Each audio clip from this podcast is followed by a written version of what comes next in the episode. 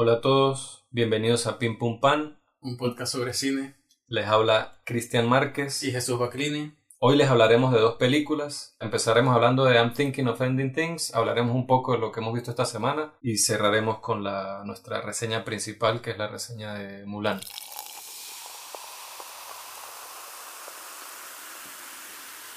Según IMDb, la sinopsis de la película sería Llena de inseguridades, una joven mujer viaja con su novio a conocer a sus padres en su reclusa granja. Al llegar ella se cuestiona todo lo que sabía sobre él y sobre sí misma. Esa sinopsis es una capa muy superficial de un montón de capas que si uno se pone a analizar la película en general, ya si esto es la capa, lo demás a pesar de que mantenga esa secuencialidad de, vamos a decir, una capa 1, capa 2, capa 3, podría incluso dejar de ser capas y pasar a ser otras cosas. Porque la película juega bastante con lo onírico, lo surreal, y uno realmente no tiene una línea narrativa a la cual sujetarse. Es muy vaga, y a lo poco que uno puede sujetarse a nivel de historia, a nivel de un seguimiento, por decirlo así, lineal o convencional, se va diluyendo poco a poco entonces puede hacerse una película, por un lado, confusa, por otro lado, eh, llevar esa confusión a que no se entienda poco a nada lo que sucede. Pero yo particularmente pienso, o al menos lo que eh, logro entrever de la película es que es muy sensorial, pero un sensorial muy diferente como lo hemos conversado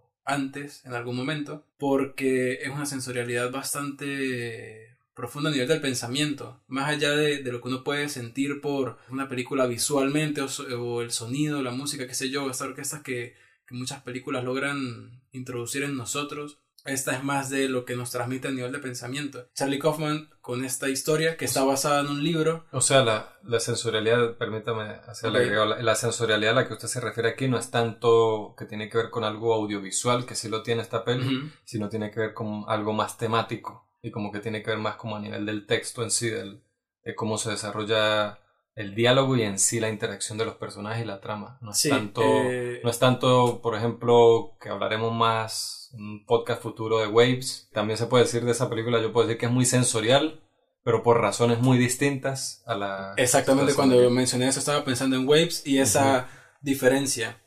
Obviamente la película siento que en muchos aspectos pasa por diferentes géneros porque en muchos momentos uno siente suspenso y llegando incluso a sensaciones un poco de, terror, porque en un momento uno se siente muy como oprimido, como que algo no está bien, algo pues, puede estar a punto de explotar, pero más allá de eso es esta, este discurso, es un discurso que sin analizarlo mucho habla de cómo son las personas, de cómo es la humanidad, de cómo desde el inicio de la película, desde el, desde el monólogo con el que abre la película, ya es entrever que va a hablar mucho de cómo nosotros hemos construido nuestra propia imagen, de cómo nosotros vivimos en un mundo, pero es un mundo que creamos para nosotros.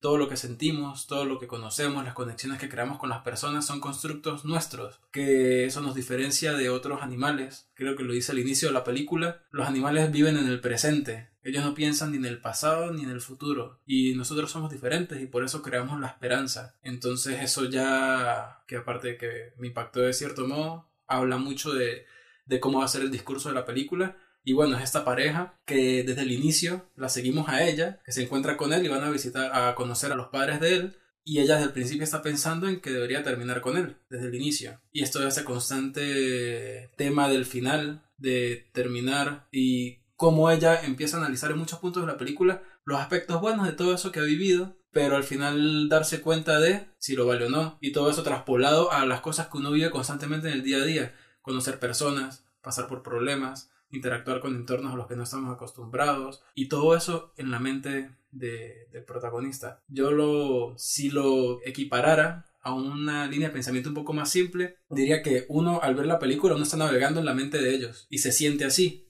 Se siente como...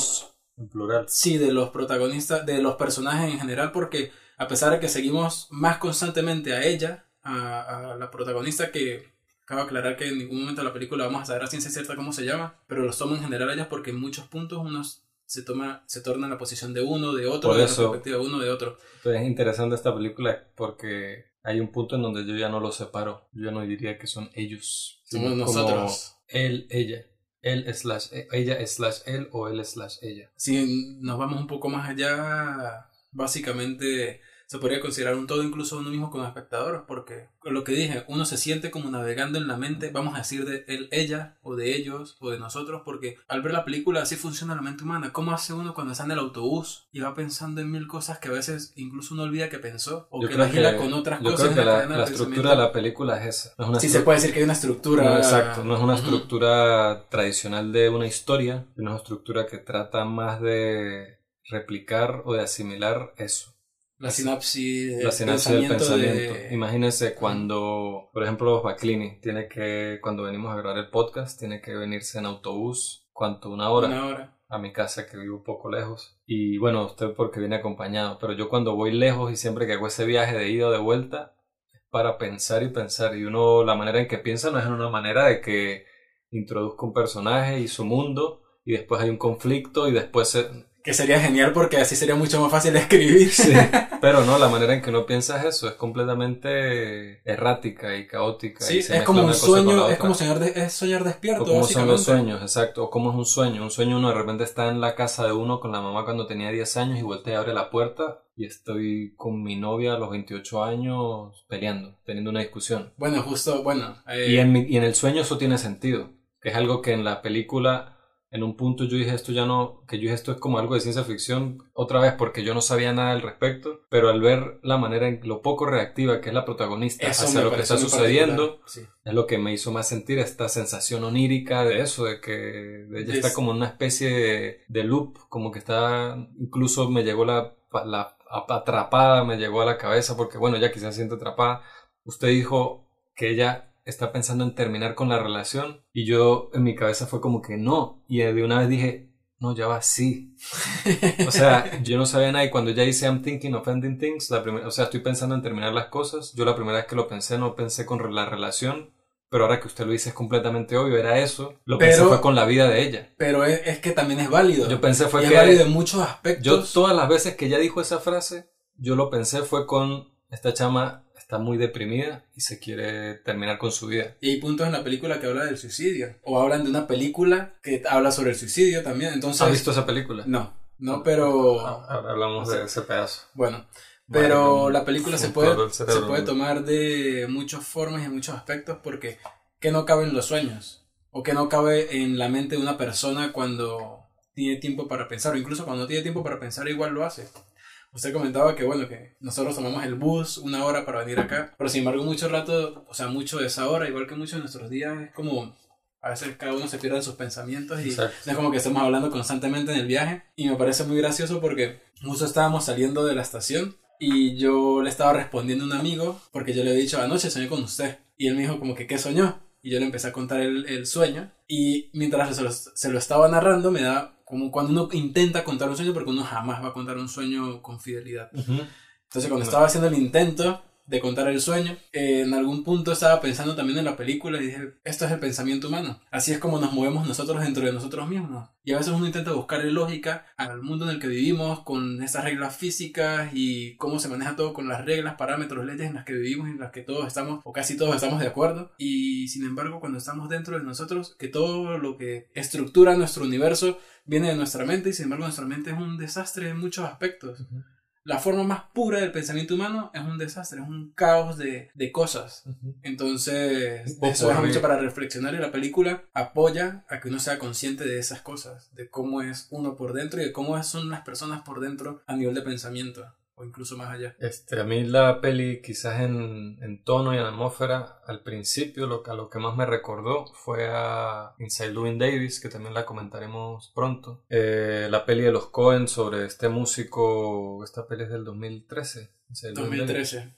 La secuencia de esa película donde él tiene que viajar, él viene a Nueva York, ¿no? Sí. Y viaja a Chicago. A Chicago cuando viaja de Nueva York a Chicago y es un segmento de la película completo donde es este viaje de él en carretera con John Goodman y este otro actor, no me acuerdo cómo se llama, Rubio, y que también se siente como algo un poco fuera de la realidad. Esa parte es una de mis partes favoritas de esa película y no necesariamente por algo que aporte a la trama, sino es por cómo se siente. Entonces, la primera parte de esta película, que es un, una gran parte que sucede toda en un automóvil de estas dos personas hablando, es que yo por un punto dije, ok, esta película va a ser similar a Locke, toda la película va a ser ellos dos aquí. En un punto pensé en Locke también. En un punto también pensé, ah, ok, esta película va a tratar sobre esta chama deprimida que está pensando todas estas cosas y de, de repente su novio empieza a escuchar sus pensamientos. Entonces creí que iba a ser como una especie de comedia romántica con un twist de sci-fi y la película me dio tres cachetadas, no. Entonces yo estaba como que constante. Eso es lo que me encanta de que cuando una película así sale de la nada, que yo no vi ni tráiler, ni vi nada, o sea, que yo no sabía nada y que de paso es de un autor que yo admiro mucho y que siempre que saca algo, es como que Christopher Nolan hubiera sacado Tenet el jueves y yo le digo a usted, Baclini, el viernes tenemos que ir a ver Tenet y la vemos y no sabemos nada, ni vimos trailer, ni tuvimos expectativa, ni nada. Ver una película así es mi manera de ver películas, pero como, claro, soy tan cinéfilo y estoy tan metido todo el tiempo en IMDb y todo,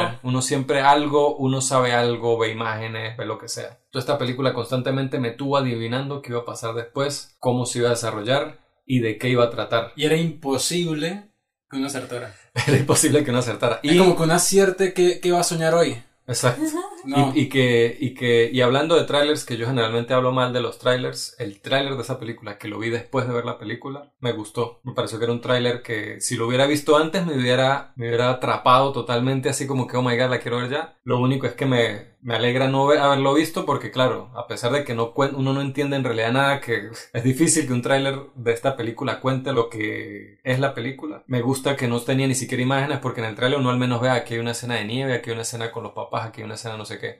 En cambio, cuando empezó esta película, ellos están los dos en el carro, en el coche, yo creí que toda la película iba a ser ahí. Y yo, mierda, y, el diálogo que estaban teniendo y la discusión, yo ya estaba muy metido solo por eso. A mí me pareció desde el principio el texto con el que se trabajó aquí, me pareció top notch, o sea, me pareció otra cosa, un, otro nivel de... Que bueno, Charlie Kaufman, que él es más conocido como guionista y ha sido guionista desde los 90, se han hecho películas de, escritas por él. A él se le ha dado poca oportunidad para dirigir películas porque las veces que lo ha hecho no han, han sido un fracaso comercial. Pero es entendible. No, se entiende por qué. Yo he visto las tres pelis que él ha dirigido que son Synecdoche New York, probablemente lo pronuncie mal, Anomaliza y esta, Thinking of Ending Things. Pero él ha escrito muchas otras. Esta Synecdoche New York es particularmente aclamada, de hecho Roger Ebert, que es el crítico de cine más famoso, aclamado y respetado de toda la historia del cine, que murió hace, que hace unos 5 años. Él dijo que esta película era la mejor película del siglo XXI. Yo esa película la vi y de verdad que no pude.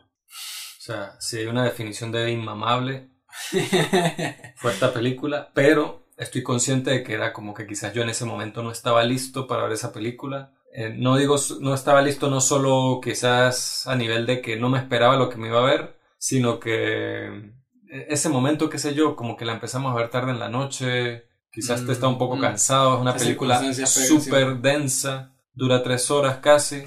Hay cosas que me gustaron mientras la estaba viendo, pero en general se me hizo un calvario ver esa película. Terminarla fue una tortura, entonces no fue una buena experiencia. Pero le quiero dar otra oportunidad porque, bueno, mucha gente... preguntar. Mucha gente... Sí, sí, porque mucha gente la pone en el top de sus listas de mejor película de todos los tiempos, o mejor película del siglo XXI, o mejor X. Además de que es protagonizada por Philip Seymour Hoffman, que es uno de mis actores preferidos de todos los tiempos.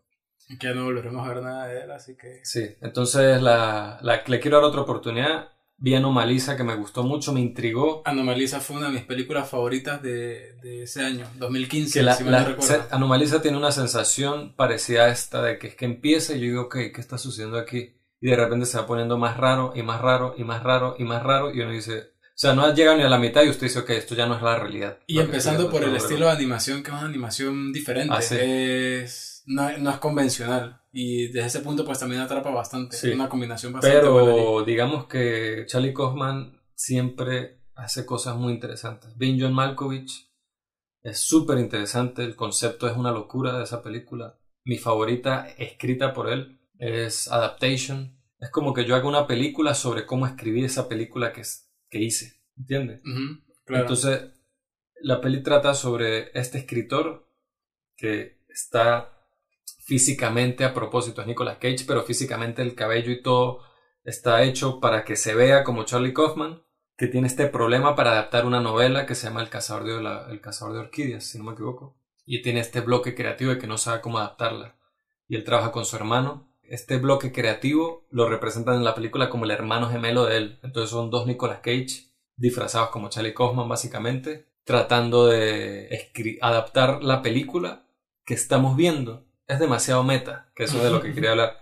Meta, que no sé si ese término se usa en español, en inglés mera, quiere decir cuando algo hace mucha referencia a sí mismo o a cosas del universo en donde él mismo se encuentra. Por ejemplo, el, humor de Deadpool se puede considerar que es un humor muy meta. Esta película constantemente está haciendo referencias literarias, de música y cinematográficas que están hablando de otra cosa, entre comillas otra cosa, pero en realidad está constantemente haciendo referencia a la misma película.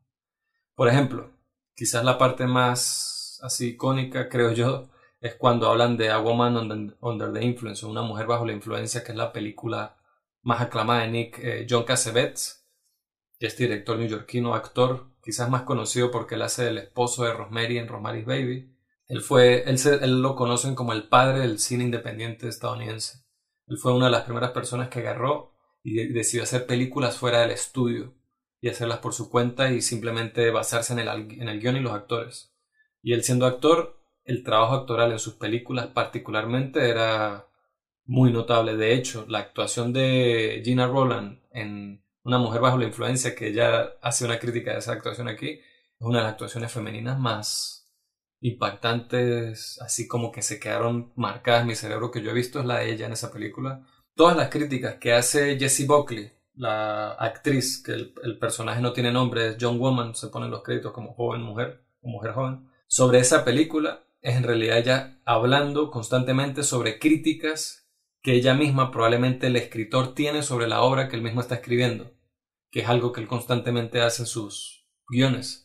Él hace referencia a él mismo o, a ese, o al proceso de escritor en la misma obra, que es un poco confuso, pero me parece muy interesante que lo hace porque es como la manera de él quitarle a los críticos esa crítica. Y ella en esa parte que habla de esa película, lanzando esta crítica, que en un punto se puede sentir como aislado de la conversación que ellos están teniendo. Ella ahí está imitando a una crítica estadounidense que se llama Pauline Kael. O sea, está haciendo una representación eh, de cómo esta crítica suele hacerlo. O sea, está interpretándola básicamente. Entonces ahí eso forma parte también de, de lo que usted menciona de esta, este meta en, el, en el discurso y en la narrativa de esa película que constantemente está lanzando estos puntos de referencia, como cuando también hay una, vemos a un personaje que también quería hablar de ese personaje, que a lo largo de la película uno lo siente aislado de todo lo que uno está viendo, que es una persona de tercera edad, que es un conserje en una escuela secundaria y tal. Él en un punto está viendo un programa, una película en la televisión mientras almuerza y es una parodia incluso ahí aparece, porque muestran como la escena final de esa película que él está viendo y nos cree que aparece Robert Zemeckis. Ya ahí, pues eso también ayuda a formar parte de esta, esta meta de la que... Sí, o sea, la, película. la, película. hace constantemente chistes internos para gente que, está, que le gusta el arte y el cine y la literatura. Sin embargo, yo no creo que sea necesario haber visto a una mujer bajo la influencia para captar lo que ella dice ahí. O sea, ella está hablando sobre la película que estamos viendo mientras habla sobre otra película. Entonces, si usted no haya visto esa película, usted entiende esa crítica porque todo lo que ella está criticando son cosas que nosotros acabamos de ver. También habla de David Foster Wallace. ¿Usted conoce a ese escritor? Eh, no, lo conocí fue ahorita por la película. Bueno, ese escritor lo que ya dice es muy cierto. Dice, solo lo conocen el, personas que, no lo dice ella, de hecho, lo dice él. Dice, muchas personas no lo conocen, pero saben que se suicidó. Y ese es su legado es el escritor que se suicidó. O sea, es más famoso como este factor negativo, podemos decir negativo, del escritor que en sí su obra, que es tan influyente y tan poderosa. Entonces eso mismo se podría incluso decir de Charlie Kaufman. Lo relaciona como este tipo también que es como depresivo, que saca estas películas que siempre los personajes están en una crisis existencial sufriendo de una manera, siempre hay una surrealidad extraña. Es como cuando... se puede analizar las películas que él ha escrito, hablando ahorita, por ejemplo, de, no sé, de Eterno Resplandor de una mente sin recuerdo, que usa el elemento también de la pareja. Pero ahí sí hay un elemento como sci-fi, pero igual es todo este problema interno de la mente, de cómo conectamos y cómo percibimos las conexiones con las personas. Pero ahí en, esencia hay algo que él siempre, por lo menos en el Eterno Resplandor de una mente sin recuerdos, él habla mucho sobre el, sobre el tiempo, el pasar del tiempo y la experiencia del pasado y el pasar de uno por el tiempo o del tiempo por uno. y eso se ve reflejado en esa película también. Entonces esta película, Diego, el pana con el que la vi ayer, me dice, ¿Usted qué cree que trata esta película? ¿Cuál es el tema principal de esta película? Y yo dije, coño, A mí lo primero que se me viene es, es hay un tema de identidad ahí, porque es un, hay un punto en donde la separación entre ella y él se vuelve casi que indistinguible para nosotros y para ella. O sea, ella y él, ella no sabe qué, en qué parte termina ella, en qué parte termina él, y ella no se siente bien con ella. Es un tema de identidad ahí, de cuando usted está con una pareja que me parece muy interesante, como ese conflicto que tiene ella. Además de que cuando también aclara un poco de, de cómo lo conoció a él y dice, dije que sí, y que sí, y que sí, y después dije que sí otra vez, a pesar de que todo el tiempo que decía que decir que no, y un sí llevó otro sí, otro sí llevó otro sí, me sentí súper identificado con esa vaina cuando dijo eso. Identidad, el paso del tiempo, y cómo lidiamos con el paso del tiempo, y cuando ella lo dice, cuando fui a la... Siento que los padres de Jake, es que se llama el...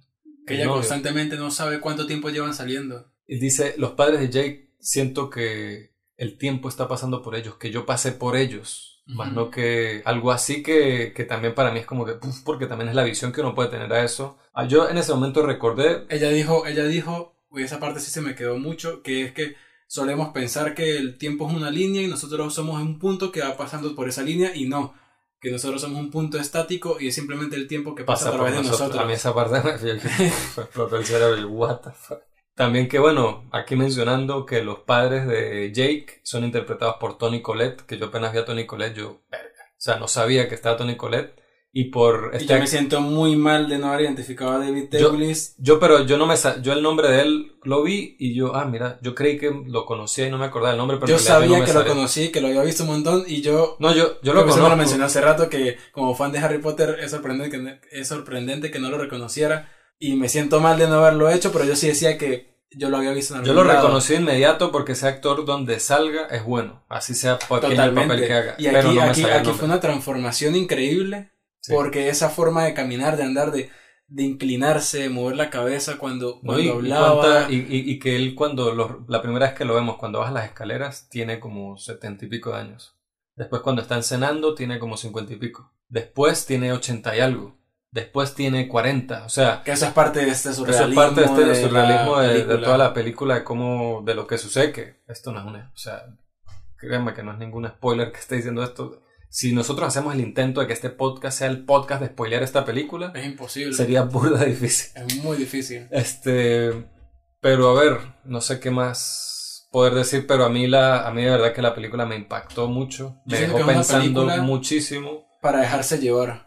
Es para Es lo que, eso iba a decir. no hay que buscarle las cuatro patas. Si yo le recomiendo, al, si yo le recomiendo esta película a alguien que no es necesariamente súper cinéfilo y súper así intenso, artístico, qué sé yo, yo le diría es que no trate de entenderla. Porque el punto de esta película no es entender, no, empezó así, no, esto quiere decir esto, esto quiere decir esto, esto quiere decir esto. Que uno lo intenta, porque es inevitable, ya no tiene como esa, ese formato. Pues yo no, yo, yo no sé si es que yo ya ya como que me acostumbré a ver películas así que yo ya no intento entenderlas. Lo que pasa es que, bueno, al menos en mi caso, yo tardo en decir, ah, bueno, ya me dejo Sí, bueno, yo hubo un punto en donde cuando llegó a la casa y empecé a ver este cambio de tiempos y todo, yo dije, ok, esta película no se trata de, de ver punto A, punto B y a dónde llega y cuál es el arco, ¿no? ¿Qué me deja a mí cada momento, cada línea de diálogo, cada cosa? Lo que yo no diría, no lo traten de entenderla, pero préstenle mucha atención. No necesariamente para que la entiendan, sino a ver qué les deja, cómo se sienten con cada cosa, qué los hace pensar. Y hay una parte en la película eh, que uno al final tampoco entiende muy bien, o no define, mejor dicho, qué hace cada uno de los personajes con su vida, o sea, qué son realmente en su día a día. Y hay una parte en la que la protagonista eh, dice que es pintora y empieza a mostrar sus pinturas y ella habla de lo que ella intenta representar. Ella dice, no, yo pinto paisajes, pero yo busco intentar que estos paisajes que yo pinto generen una sensación, un sentimiento. Que Esa es otra parte muy meta que está la película hablando de sí misma, porque el señor, el padre hace el, hace el rol que puede hacer mucha gente del público y dice, no lo entiendo, yo necesito que... Que haya una persona que esté triste en el cuadro triste para, yo saber que es un cuadro triste. Exacto. Ahí están hablando de la película, porque eso me parece muy interesante, ese discurso retroalimentado que tiene la película constantemente, a mí me parece muy Creo que ahí se condensa eh, la intencionalidad que debe tener una persona al momento de ver esta película. Ajá. Ahí está reflejado. Cuando ella dice. Uno es, uno debe ser ese personaje, el del papá de, de él, en ese momento, y darse cuenta de, de, esa visión que uno tal vez quisiera tener, pero uno debe quitársela encima y decir, no, o sea, tengo que estar abierto a lo que me van a decir. Y ya. También es válida esa visión, pero existe, que ahí está. Está ella, que ella explica, no, esto es que porque la sensación, ella de hecho explica de alguna manera está explicando el expresionismo, la, la, pintura expresionista. Jake es el que le dice, padre, pero para eso, ¿por qué no tomas una fotografía? O sea, si quieres algo que parezca... Ah, porque el papá dice en un momento que le gustan las cosas que aparecen fotos porque él sabe que él nunca va a poder hacer algo así, eso le parece un, talento... Eh, eso es talento, eso es, no sé... y el hijo le dice, pues papá, si quieres hacer algo como una foto, pues una foto. Como una foto, exacto. Interesantísimo. Ese tipo de, de segmentos de diálogo y de, de esa manera de es como una meditación de la película sobre ella misma constantemente. A mí me pareció muy interesante. O sea, es una de esas películas que me hizo terminarla y yo quería volver a verla ya sabiendo cómo se iba a desenvolver para estar un poco más en el Yo quisiera volverla a ver pero con menos sueño. Porque me acostamos tarde y bueno, igual... Eh... Sí, no, definitivamente no es una película para ver con no es para el play a las 2 de la mañana. Pero eh, también quisiera hablar un poco de esto que estamos hablando de lo meta y la, la película habla de ella consigo misma, con ella de sí misma, Ajá. y que fue estrenada en Netflix. ¿Qué hacen las personas cuando entran a Netflix? Quieren pasar un rato, medio ver algo ahí, eh, relajado, chill, de repente mirar el teléfono un poco mientras está pasando ahí. Y eso también siento que habla mucho de la propia película, porque es una película que si una persona le da curiosidad de darle play en Netflix, se va a llevar un trancazo. No va a ser lo que se acostumbrado a Netflix. Digamos que la población general de Netflix, no todo el mundo, obviamente como gente como nosotros que mi intención no era ver esta película, de hecho estamos hablando de esta película, pero fue casi que a última hora que decidimos hablar de ella, ¿no? Pero la porque salió hace nada. Porque salió hace nada, exacto. Pero gente como yo apenas vio Charlie Kaufman dijo nada, pero claro, como yo son un poco que 10 nerds en el mundo que dijeron, eh, oh, Charlie Kaufman, vamos a ver esta película. Pero va a haber mucha gente que simplemente va a ver esto, que van a imaginarse que es algún tipo de comedia romántica o algo así. Y se, ahí esos son los que se van a llevar un, se van a, o se van a meter a un mundo que no sabían y van a descubrir algo nuevo, o simplemente capaz y ni siquiera la van a terminar, se van a aburrir y la van a quitar. Probablemente. Porque claro, llega un punto de su realidad hacia el final que yo admito si tengo una crítica con la película, sería que que ya al final sí es verdad que me desconecté un poco cuando ya se fue a... A la mierda. A muchos números. O sea, ya, ya la mierda se veía hace rato, pero me refiero a... que cuando hay un número musical, hay una coreografía de baile, después hay otro número musical, entonces... Estás intentando buscarle el trasfondo, pero no pude. No, yo... O sea, sí.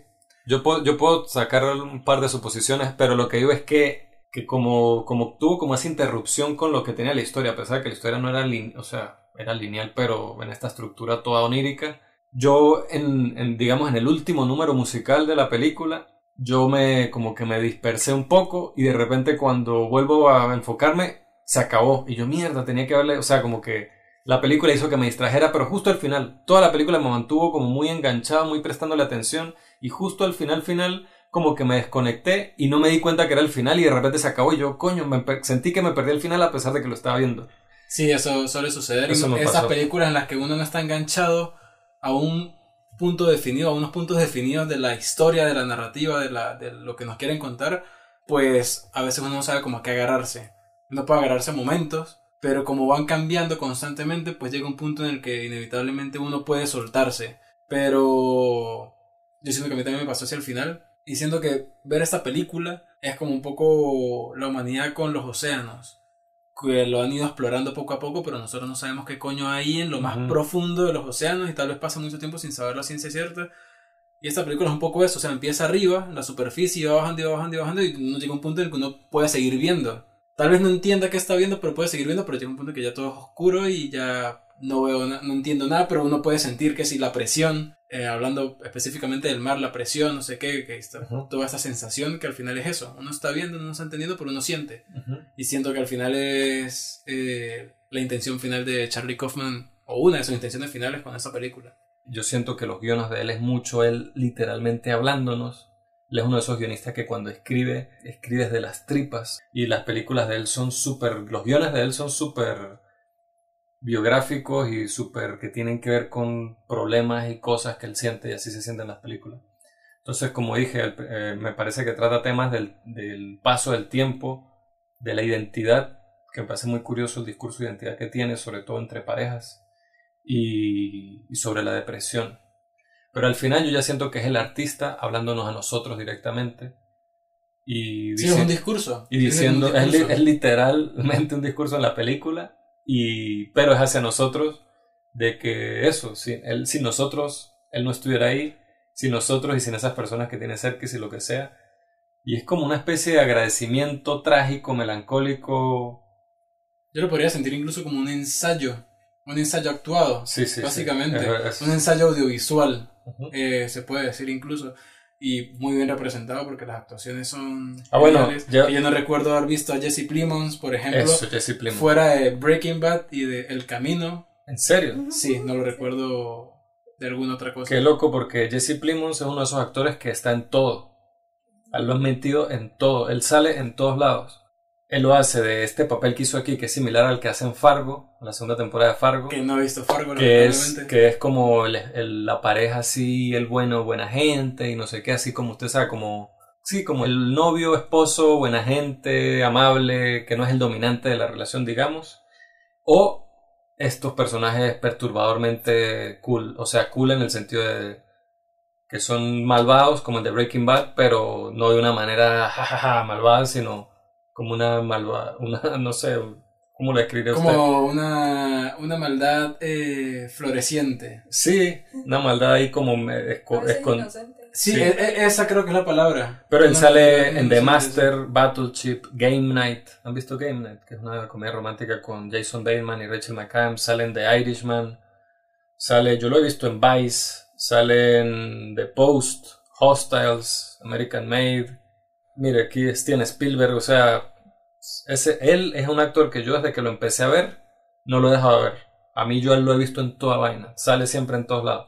Quizás ustedes lo han visto y no se han dado cuenta. Muy probablemente. Pero porque aquí porque hace de protagónico y en Breaking Bad es un papel bastante importante, pero como les digo, él ha salido, yo no sé de quién es hijo de él o que la gente... Eso pasa mucho, que uno ve películas y años después cuando de repente un actor, bueno, lo ve haciendo más cosas y si uno vuelve a ver esa película o algo de esa película y uno dice, ay, yo no recordaba que esa persona salía aquí porque, bueno, estaba como ese desconocimiento. Yo me acuerdo que yo con mi hermano lo comentaba que ni siquiera no sabemos el nombre de él y nosotros decíamos, este tipo otra vez, que me acuerdo que al principio lo llamábamos, era como el hijo, el hermano perdido feo de Matt Damon, era como le decíamos nosotros. Pues tienen mucho parecido. Pero antes tenía más, ahora está como más gordo y más mayor, pero cuando él recién empezó, cuando, cuando empezó a salir en Breaking Bad y eso, más joven. Que es uno de los rasgos que yo digo que falló mucho en el camino que se supone que el camino viene ah, directamente después de cómo terminó Breaking Bad. A mí eso no me importó en realidad. No, no afecta nada, pero fue un detalle. Sí, sí. Detalle ahí que pero sí, obvio, todos subieron en 5 minutos, todos subieron 20 kilos. Este, pero a ver, yo esta peli de verdad que la recomendaría. Yo le recomendaría que se lancen ahí a, ese, a esa aventura que no, no necesariamente puedo decir que les va a encantar a todos, pero creo que... O que tal vez le va a encantar a muy pocos. Porque que ninguno les encante de repente. Este, pero yo creo que, que deja, bueno, probablemente las personas que escuchen este podcast creo que van a tener cierto interés, al menos curiosidad por este tipo de películas, si no les guste, porque a ver, hay muchas películas que a mí no me gustan necesariamente, pero que me dejan algo, o sea, me dejan pensar o hay algo, algún detalle o algo que... Esta película es una aventura. Parece interesante. Es una aventura y una aventura como uno no la se la esperaría. A mí me pareció buenísima, a mí, y hasta ahora, lo que va de 2020, me parece una de las mejores cosas que he visto en el 2020, las más interesantes, mejor hechas, mejor actuadas, mejor escritas. Entonces, la recomiendo. Como digo, no es para todo el mundo, creo que eso quedó claro entre lo difícil que fue aquí un poco hablar de la película. Pero lo vale. Pero sí, de verdad que, que está muy, muy interesante. Volví a ver, es algo muy corto y muy conciso, que es un video en YouTube de un canal que es muy bueno y se lo recomiendo totalmente, que se llama Kurgesak in a Nutshell. Es un programa que hace, habla sobre temas de humanidades, ciencias, eh, naturaleza, un programa con bases muy científicas y lo hacen de una forma muy bonita porque hacen unas animaciones bastante atractivas. Súper bien trabajado. Totalmente, hacen el tema. No tiene nada que enviarle a cualquier programa animado. Es mejor que muchos programas que uno llegó a ver en televisión. Educativos, sí. Eh, estos programas que buscan, bueno, muchos canales quieren tener como su sección infantil donde enseñen cosas, pero esto ni siquiera es para niños, esto es para todo el mundo. Bueno, es accesible para todo el mundo. hay, videos que son de temas más maduros que otros, pero En este caso, bueno, y la ventaja es que el canal, a pesar de que es un canal de origen alemán, tiene sus videos, normalmente están eh, yo de hecho, en inglés. Yo de hecho no estoy seguro si es de origen alemán. Sé que el nombre del, usted sí sabe si es de origen alemán. Es que yo, sé que, muchos de sus videos están, y sobre todo los primeros, han sido narrados en alemán. Ah, sí. Fue que luego lo hicieron en inglés. Ya, ya, ya. Y la mayoría de sus videos están traducidos a un montón de idiomas, entre esos el español. Entonces, que Cristian hace poco me comentó que tiene un canal con videos narrados en español. O sea, ese canal es tan exitoso y tan grande, ha sido tan influyente que ellos ya han sacado versiones del canal en distintos idiomas. Si no me equivoco, tiene una en español donde no tienen toda la parrilla de cosas que tienen en inglés, pero tienen la gran mayoría. En todo caso, las cosas que están en inglés, todas tienen subtítulos, buenos subtítulos. No los subtítulos generados automáticamente, sino subtítulos. En YouTube les dan la opción de subtítulos y tiene subtítulos buenos en español. Incluso tienen español España y español Latinoamérica, entonces está bastante bien. Y aparte del video que yo quiero hablar específicamente ahora, una historia bastante curiosa, el video se llama The Egg. Como el huevo. Exacto. Está basado en un texto de Andy Weir, que Christian acaba de confirmar, es el mismo autor del que está, en el que está basada la historia de The Martian, la película con Matt, Damon, dirigida por Lee Scott. Exacto.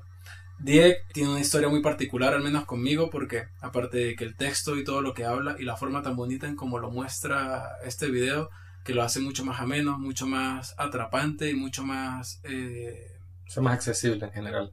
Sí, y genera una sensación muy, muy bonita a pesar de los temas que habla, que bueno, todos eh, lo hemos pensado alguna vez, el tema de la muerte, el tema de Dios, de cómo sentimos nosotros la experiencia de la vida y la posible experiencia después de la muerte posible vida después de la muerte. Exacto. Dieg eh, lo vi justo unos 20 minutos antes de enterarme de que mi abuelo había muerto. Eso fue hace unos meses. Lo vi, me fui a bañar y al volver pues vi la noticia y yo mientras me bañaba y todo eso estaba pensando en el video y todos estos pensamientos y afluencias de ideas que le llegan a uno después de ver algo como esto, pues siento que de alguna forma me marcó. Esta mañana volví a ver el video porque se lo mandé a unas personas a las que le había hablado de él y volví a sentir esta sensación y dije esto es algo de lo que vale mucho la pena hablar en el podcast. Empezando por el canal, que como ya dije es un canal increíblemente interesante, súper llamativo, atrapante y es que constantemente uno quiere estar revisitando todo el tiempo y más específicamente este video porque siento que para muchas personas, bueno, dudas existenciales que tenemos todos, que no es que esto vaya a resolver esas dudas existenciales, pero pueden abrir una ventana nueva, un panorama. Una nueva ventana de pensamiento. Exactamente. que, puede ser importante, incluso para muchas personas podría ser beneficioso, como para mí, en muchos aspectos lo fue, y lo sigue siendo. Entonces, para mí esta es mi recomendación de la semana, este video y este canal. Sí, yo eh, a, ojos cerrados recomendaría también ese Kurgesat, ese canal es una joya de la humanidad, pienso yo, a nivel educativo, y de información y cómo la transmite y todo el cariño y todo el esfuerzo que le ponen a cada uno de sus videos. Y la amplitud de temas que habla. Y la amplitud de temas. Es importante. Me parece que es de pana una, uno de esos canales de YouTube que hay que seguirlo, o sea, es invaluable. Yo sé que hay muchas personas que están poniendo el oído tratando de entender los nombres de las referencias que damos, pero quiero que sepan si no lo han notado, que en la descripción de los podcasts siempre hay una lista de todas las referencias y películas, series o lo que sea que nosotros hablamos, aparece en una lista. Y también haremos un post en Instagram con las recomendaciones. Con las recomendaciones y pues definitivamente creo que incluso en Twitter podemos publicar el link directo de Dieg. Sí, totalmente. Para que estén pendientes allí. Genial, una gran recomendación. De verdad que pues, me pareció ese Dieg cuando lo vi, me encantó, lloré cuando vi ese video. También me sentí muy identificado por razones personales, pero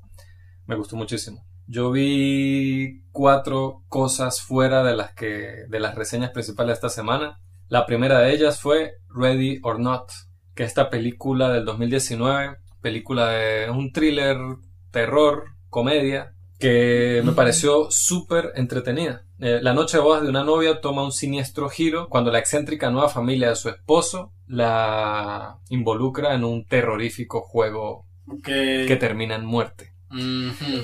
Entonces, es la ópera prima de estos dos directores que se llaman Matt Bettinelli Olpin. Y, o sea, que fue una codirección. Tyler Gillette, sí, pero es uno de estos, sí, codirección, pero creo que es uno de estos dúos que trabaja constantemente juntos. Eh, como los Nolan, como los Cohen, como... Como los Cohen, me pareció que es muy entretenida, me parece que la película de verdad que no sería lo que es si no fuese por la protagonista que es Samara Weaving, y después cuando, digamos, cuando la mierda le da el ventilador, ahí también demuestra ella ser una una héroe. ¿Qué pasó?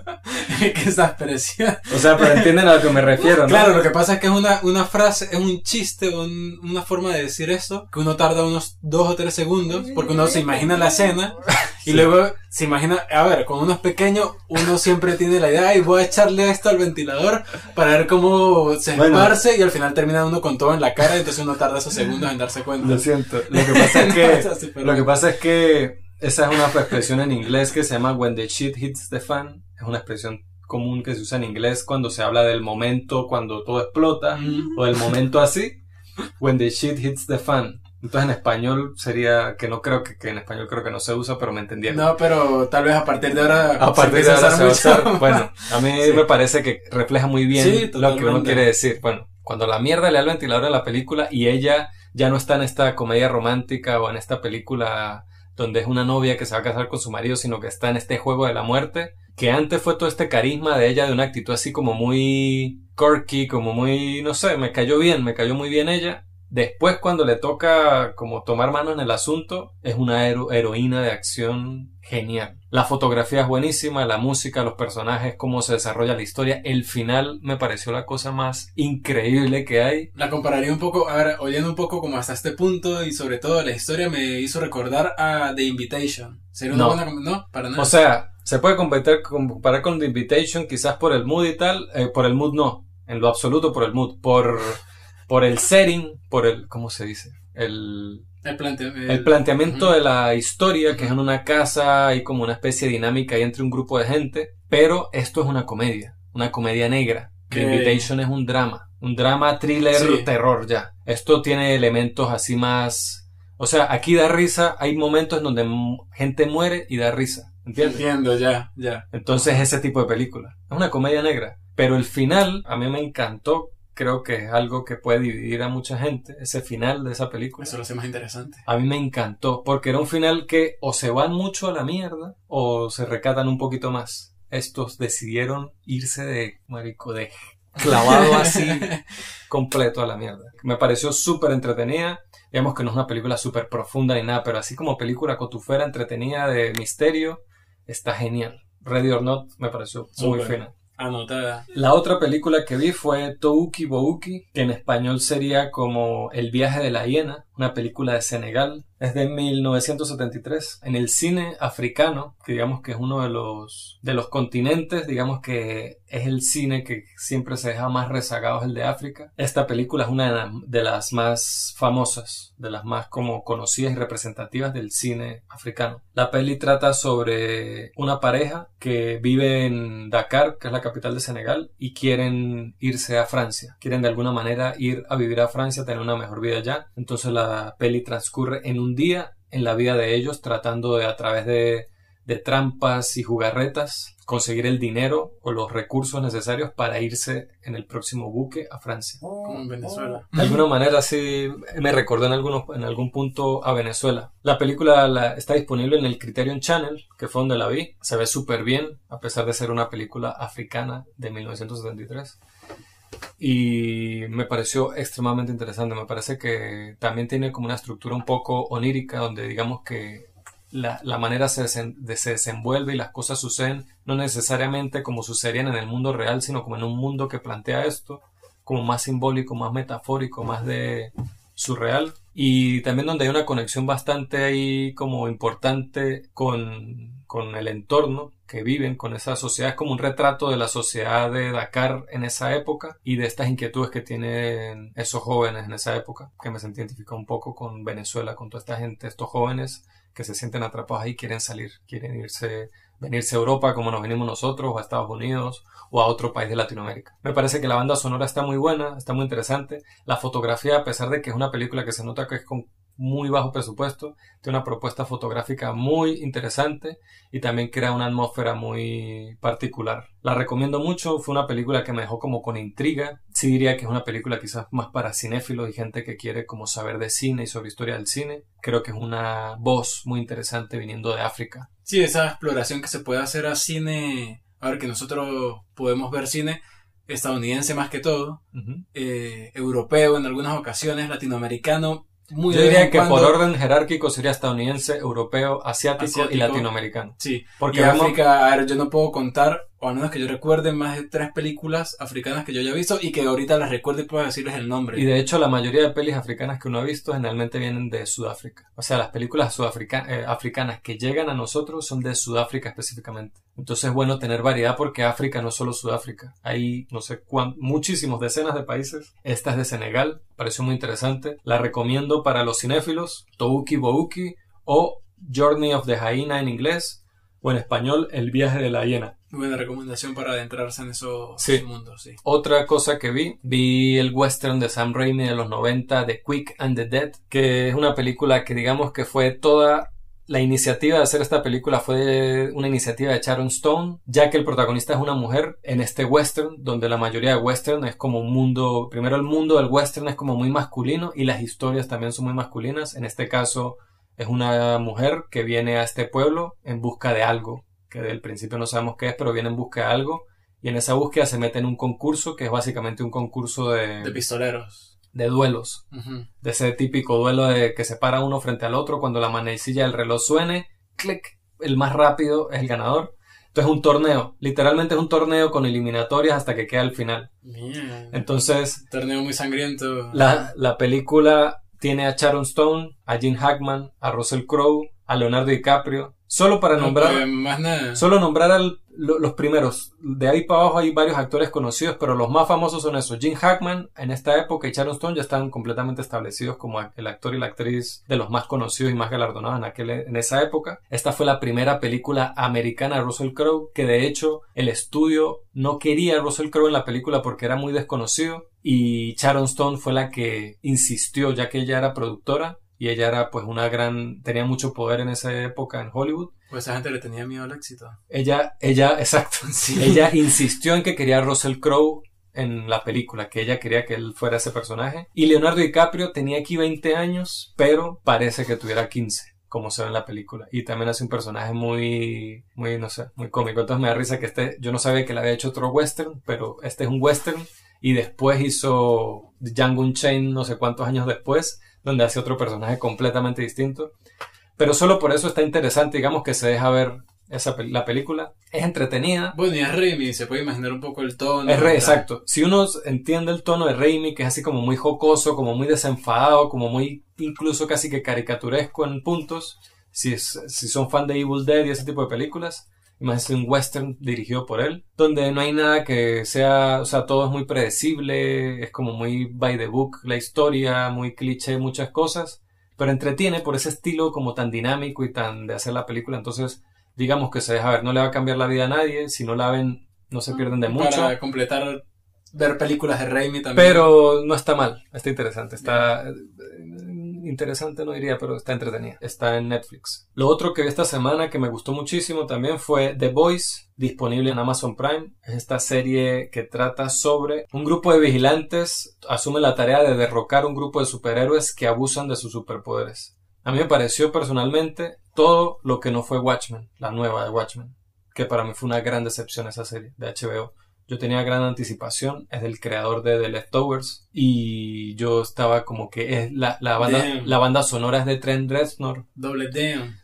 O sea, hay un poco de cosas de esa serie, que el ADN de esa serie que yo decía esto va a ser increíble, producida por HBO que normalmente hace cosas de gran calidad, pero me parece que esa serie es muy ambiciosa y tiene cosas muy interesantes que quiere plantear y en las que quiere hablar, pero no las hace de manera efectiva, o sea, me parece que falla muchísimo esa serie. En cambio, The Voice, que trata temas similares, me parece que en lo contrario la pega al techo con casi todo y creo que todos los capítulos hay al menos un momento donde me río a carcajadas. El, el texto, el humor del texto me parece que es buenísimo como yo no he visto. Últimamente las cosas que me han dado risa tienen más que ver con algo situacional que con chistes, con, texto, con referencias, con comebacks, con cosas así. El texto de esta serie me parece que es súper gracioso. O sea, siento que la gente que escribió esta serie es gente graciosa con un sentido del humor que es al menos acorde con el mío. Eso, el sentido del humor es bastante particular para cada persona, Exactamente. Entonces, claro, es bastante negro, ¿no? Bastante oscuro. Yo quisiera verla, principalmente porque a mí es de siempre el tema de los superpoderes. Más allá de los superhéroes, de la imagen del superhéroe, el tema de los superpoderes siempre me ha llamado mucho la atención, siempre he querido explorar más eso, explorar más cómo se describir, tener un retrato de cómo se siente una persona cuando tiene ciertas capacidades que los demás no tienen. Y creo que esta serie de alguna forma hace una aproximación bastante eh, cercana a lo que yo quisiera explorar en eso y lo que yo en algún momento quisiera también explorar a nivel de escritura. Aquí particularmente en ese sentido me parece fascinante el personaje de Homelander, que es como el Superman de este universo. Que bueno, no voy a decir nada, pero es muy interesante ese personaje como está planteado en la serie y lo que es, y el actor, que yo no, no recuerdo haberlo visto antes, pero se come ese papel. Aquí porque, claro, hace, está como el equivalente a Mujer Maravilla, el equivalente a Superman, el equivalente a Aquaman, que también es un vacilón el de Aquaman, porque es el más mamagüevo de todos, el más... O sea, no es el... No, mentiras, todos son unos cabrones, pero ese, o sea, tienen que verla, pues me parece muy interesante. Como protagónicos, el protagonista, digamos que la historia la seguimos a través principalmente, al menos al principio, principio, a través de, Jack, de Huey, que es interpretado por Jack Quaid, que yo nunca lo había visto, pero me entero que es hijo de Dennis Quaid y de Meg Ryan, que eran dos actores súper recontrafamosos en los 90 y en los 80. Entonces me, da risa, mira, este es el hijo de ellos que lo hace muy bien.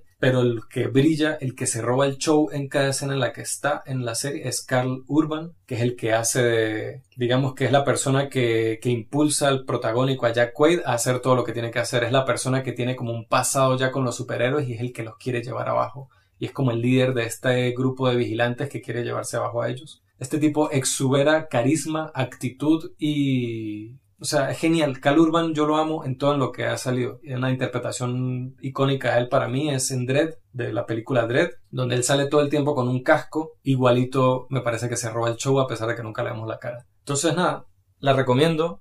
Eh, hasta ahora me gusta mucho. La razón por la que vi esta primera temporada es porque ya se estrenó la segunda. Entonces quiero pues estar al día. Me pareció genial. Se llama The Voice Está disponible en Amazon Prime. Eh, ahorita hablando de The Voice y esa aproximación a, las capacidades sobrehumanas y esa exploración a, todos estos poderes que puede tener o sea, a cómo, a cómo lidiaría el mundo real si existiera alguien o varias personas con esas capacidades. Exacto, y cómo lidiaría esa persona con esas capacidades, con ese mundo que lo rodea. Entonces me acordé mucho de One Punch Man, que la primera temporada que salió en el 2015 deja entrever de una forma muy amplia una deconstrucción del género shonen, que para los oyentes que no sepan qué es el género shonen, es este género clásico del anime en el que hay un protagonista que está aquí tiene una aventura de crecimiento acompañado de sus amigos y sus compañeros y todos van como de esta forma avanzando, enfrentando con enemigos y... y qué, ejemplo de ese género puede dar? Géneros como el shonen ahí está Dragon Ball, que fue... Uno de los más famosos. Es un pilar y empezando porque fue el que básicamente exportó el anime de Asia o de Japón específicamente al resto del mundo. Entonces está Dragon Ball, está Naruto, está Bleach, está One Piece, nada más por mencionar algunos cuantos que de alguna u otra forma las personas lo han oído aunque sea.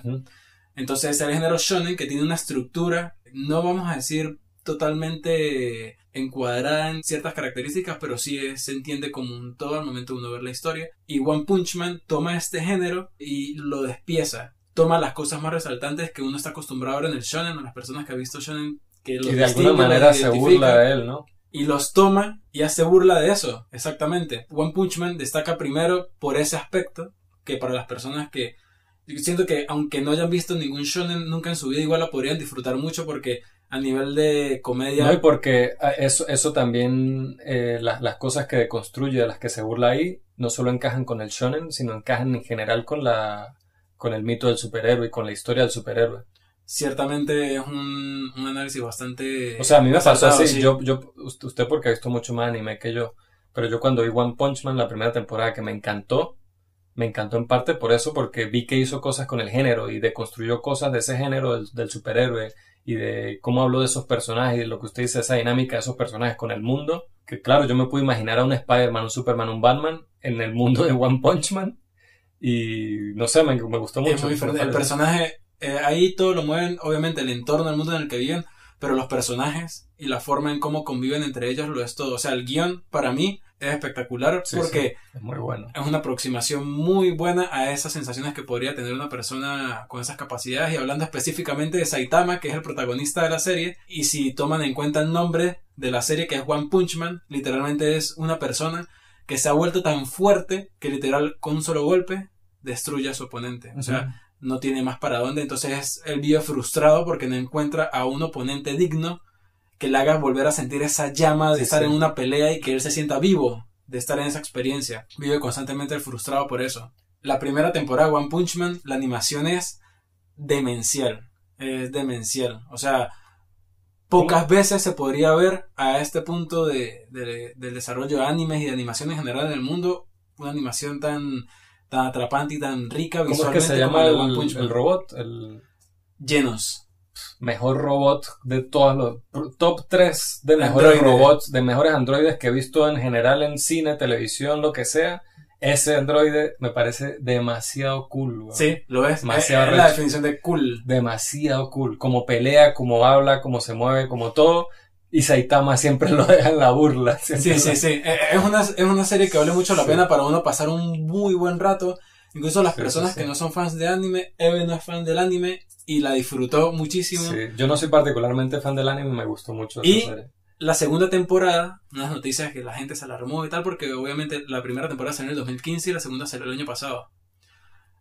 Y mucho hubo tiempo, mucho tiempo y expectativa. Porque uno no termina la primera temporada como que termina final, no, no termina con ganas de más. No termina con ya, ya y la segunda. La, para la segunda temporada cambiaron de estudio de animación. Eso preocupa a mucha gente. Y la animación, obviamente lo que pasa es que el primer estudio es increíble. O sea, es una cosa como otro planeta. Este segundo estudio es un poco más convencional, pero sin embargo la animación es genial. O sea, la animación es increíblemente genial. Pero en guion subió el nivel de una forma que yo no me lo esperaba. O sea, uno ve la segunda temporada esperando disfrutarla como la primera, pero yo siento que las dos se disfrutan muchísimo, pero la segunda es como una muy buena consecución de la primera temporada a nivel de guion, como que una patada más hacia arriba y explota a nivel de comedia. la tengo pendiente, la quiero ver. Pero sí, no, ya esta, de hecho, es una buena dupla como hablar de esas dos, ah, teniendo las frescas, que si hablar de The Boys y de Uy, sería una Punch buena Porque son dos desconstrucciones del género de superhéroes, dos críticas así hacia ese género y de alguna manera, o sea, muy interesante. Y una occidental y una oriental. Correcto. Que está, eso, eso me encanta. Eso está súper interesante, tenemos que tenerlo pendiente. Bueno, bueno, acá la sección de recomendaciones de la semana. Bueno, ya llegamos al momento de hablar de la película principal, Mulan. Es la adaptación más reciente de la leyenda de Mulan, que bueno, que quizás la versión más famosa de esa leyenda es la película animada de 1998. 98 tiene alguna opinión, recuerdo pertinente de la animada. Mucho, pero hablaré de eso eh, ahorita un poco más adelante. Más adelante. Primero presentemos la peli. Para los que no estén familiarizados con la historia o la leyenda de Mulan, leo aquí la sinopsis de MB. Una joven doncella china se, se disfraza de un guerrero masculino para poder salvar a su padre y de alguna manera servir al, imperio. al imperio chino, que es muy cool. El, personaje de Mulan ya como ícono me parece a mí muy cool en ese contexto chino, en esa época, en esa cultura. Yo por lo menos yo la animada, que no la recuerdo tanto, sé que vi un pedazo de esa película hace poco, pero sé que es una de las pelis de Disney animadas de esa época que más me gustan. Y como princesa de Disney, creo que Mulan es una de las más cool, sin duda. O sea, no sé. Hablando de princesas en un, espectro más amplio, de la pero bueno, hablamos de exacto, personaje protagónico de películas animadas de Disney, me parece una de las más cool. Mm. Este, y en esa película en general también me parece que el villano es bastante sólido en la, en la animada. A mí me gusta mucho porque es un villano que no habla prácticamente. Es un villano que simplemente con su presencia, por la forma en cómo lo diseñaron y cómo hacen que él interactúe. La presencia del personaje. Hace todo. Él no necesita palabras para transmitir este tipo es peligroso. sí, sí, sí. Lo es. A mí, a mí esa animada me gusta. No la tengo tan fresca, pero recuerdo que cuando la vi de niño me gustó y cuando la vi de grande me gustó más que cuando era niño. Esta película que bueno, que es, con, es la gran apuesta de Disney de este año, es como la gran eh, apuesta comercial de Disney de este año, que se le trastucó completamente con todo el tema del estado de emergencia, la cuarentena y todo esto, y pues decidieron al fin, después de que hicieron varias, ¿cómo se dice? Cuando... Prórrogas. Varias prórrogas de cambiar la fecha de estreno porque era una película que está hecha para el cine dijeron, nada, la vamos a estrenar por Disney Plus y, se cobra como una especie de rental, o no es rental, uno la compra, uno ya es dueño de la película y nada, se puede ver por ahí. A mí, ya hablando en sí de la película, es dirigida por Nicky Caro, que no la había escuchado antes. Sé que ha dirigido, vi por encima que dirigió, ha dirigido varias películas en China, o sea, películas chinas del cine chino, y creo que esta es, si no me equivoco, su primera producción ya en el mundo occidental, pues. Ya. Aunque bueno, con una historia basada en... Sí, ah, mira, es la... Ah, mira, ya ha hecho varias películas, sí, aquí he visto The Wild Rider, Zookeeper's Wife, North Country con Charlize Theron. Es de Nueva Zelanda la directora. Pero bueno, a mí Mulan me parece que la historia en general está como muy apresurada. O sea, yo siento que mi nivel de emoción en la película se mantuvo como muy plano todo el tiempo. Incluso plano y bajo. Sí, o sea, como que nunca sentí que las apuestas estaban particularmente altas, ni me sentí emocionado, ni me sentí en peligro porque todo sucedía muy rápido. Yo la vi intentando no compararla con su referente animado, sino verla como una película individual y lo que yo logré percibir era que no tiene fuerza. Sí. Le hace falta fuerza, le hace falta esa subida esa constante subida en tensión, en, en, Yo no la comparé con la animada, primero porque como no la tengo tan fresca, pero no, yo la, además de que sé que es basada en una leyenda, que la animada no la creo, esa leyenda ya existe. No sé si esta película está inspirada más en la animada que en la leyenda, pero hay cosas diferentes. No, creo porque yo noté muchas variaciones, a pesar de que, repito, que intenté, hay escenas, como comentaba ahorita, que intentan o no emularse de la película animada. Y no sé si es que se están emulando la peli animada o es que son así por lo menos la cosa con la avalancha. Que creo que eso... No, pero no digo a nivel de lo que pasa, sino de cómo lo muestran. Cómo, ah, cómo es el montaje de, de, ciertas escenas. Si toman inspiración de la animada, pero hay cosas, por ejemplo, usted que ahorita que menciona lo de la avalancha, que, bueno, hablando de la película un poco más abiertamente, porque...